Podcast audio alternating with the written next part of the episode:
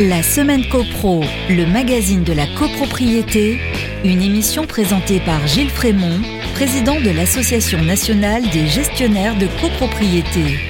Bonjour à tous, très heureux de vous revoir. C'est toujours un plaisir. Vous écoutez votre émission copropriété préférée, bien sûr. Bienvenue dans la semaine copro. Cette semaine, on vous propose un dossier sur le contentieux de l'Assemblée générale. C'est la minute juridique, mais tout de suite, on commence avec l'actu de la semaine. La semaine copro, l'actu de la semaine.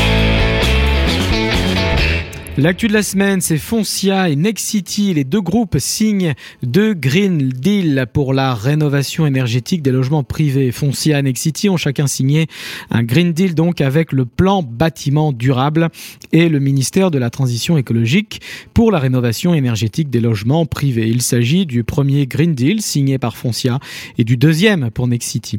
À travers ce Green Deal, Foncia entend contribuer à améliorer la qualité de l'habitat tout en agissant en faveur de la sobriété énergétique et la réduction de l'empreinte carbone du secteur résidentiel tertiaire. Ce Green Deal prévoit la mise en œuvre par Foncia de solutions opérationnelles de rénovation énergétique à l'échelle de la copropriété et du logement engageant l'entreprise dans l'animation de la dynamique de rénovation énergétique de l'habitat privé, du métier, de la relation client, de la formation de ses collaborateurs et collaboratrices, précise l'entreprise.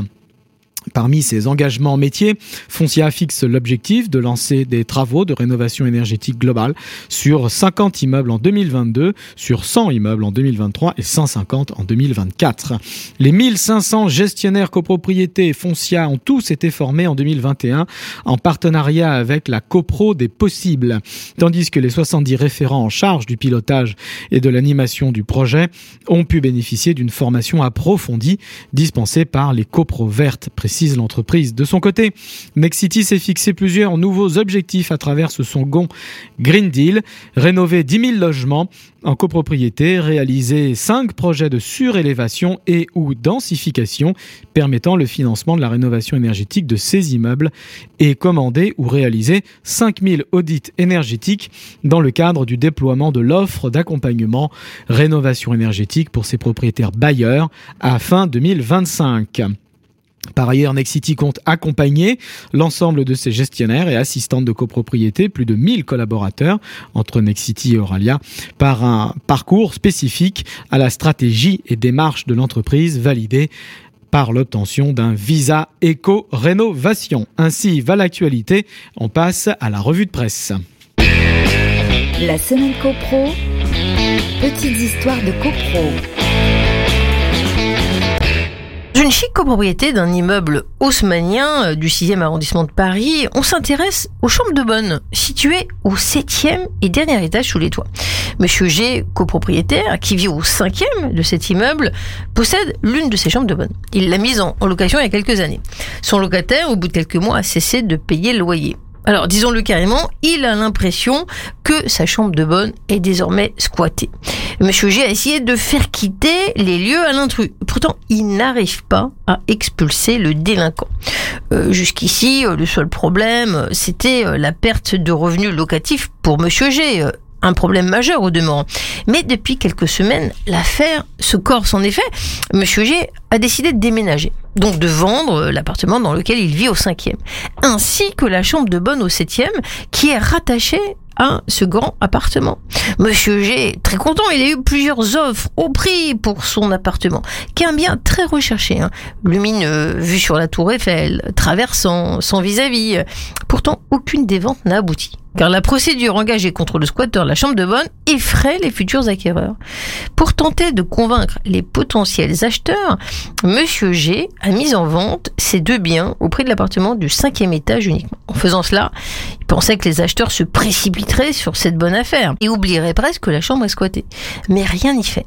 Personne ne veut prendre le risque de devenir le propriétaire bailleur d'un bien squatté.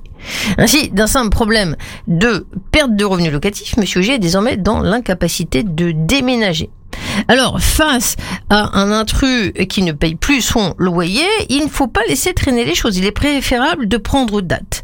Euh, un seul non-paiement et tout de suite, vous ne perdez pas de temps, vous pouvez contacter, vous devez contacter le locataire. Si vous avez souscrit une assurance loyer impayé, montez un dossier. Et si la personne a une caution, adressez-vous à la personne qui s'est portée caution, demandez de régler le loyer. On peut alors résilier le bail. Et si votre locataire se montre récalcitrant à quitter les lieux, vous n'avez d'autre choix que de mettre en route une procédure d'expulsion.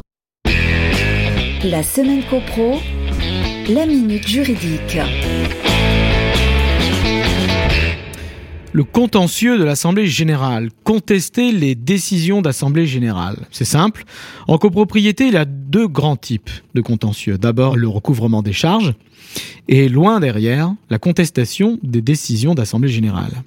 Je suis copropriétaire, je ne suis pas d'accord avec une résolution votée par la majorité, je la conteste devant les tribunaux pour la faire annuler. C'est la deuxième chance, la voie judiciaire. Et j'ai deux mois pour le faire après l'Assemblée. Alors, heureusement, ça n'arrive pas tous les jours. La contestation des décisions d'Assemblée générale est prévue à l'article 42 alinéa 2 de la loi du 10 juillet 1965. Voyons d'abord qui peut contester une Assemblée générale? Rappelons-le tout de suite, il faut être copropriétaire. Un tiers ne peut pas contester. Par exemple, le locataire, le concierge, le syndic ne peut pas contester l'Assemblée, que ce soit le syndic sortant ou le syndic actuel. Une entreprise visée par une procédure ne peut pas contester. Un futur copropriétaire sous compromis au jour de l'Assemblée ne peut pas contester. Un ancien copropriétaire ne peut pas contester. Seuls peuvent agir en justice les copropriétaires défaillants à l'Assemblée, c'est-à-dire ceux qui ne sont pas venus et qui n'ont pas donné de pouvoir ni de VPC, et les copropriétaires opposants, donc ceux qui ont été présents ou représentés et qui ont voté contre à au moins une résolution. Attention, ceux-là ne pourront pas contester une résolution pour laquelle ils avaient voté pour, même s'ils avaient formulé une réserve. Les copropriétaires abstentionnistes, en toute logique, ne sont ni opposants ni absents. Ils ne sont donc pas recevables à l'action en contestation. Dans quel délai peut-on contester? On l'a dit, l'action doit être introduite dans un délai de deux mois. Deux mois à compter de la notification du procès verbal d'assemblée. Cette notification est réalisée par le syndic dans le délai de un mois à compter de la tenue de l'Assemblée générale. Deux mois, c'est un délai préfixe et non un délai de prescription. L'article 42 dit bien à peine de déchéance.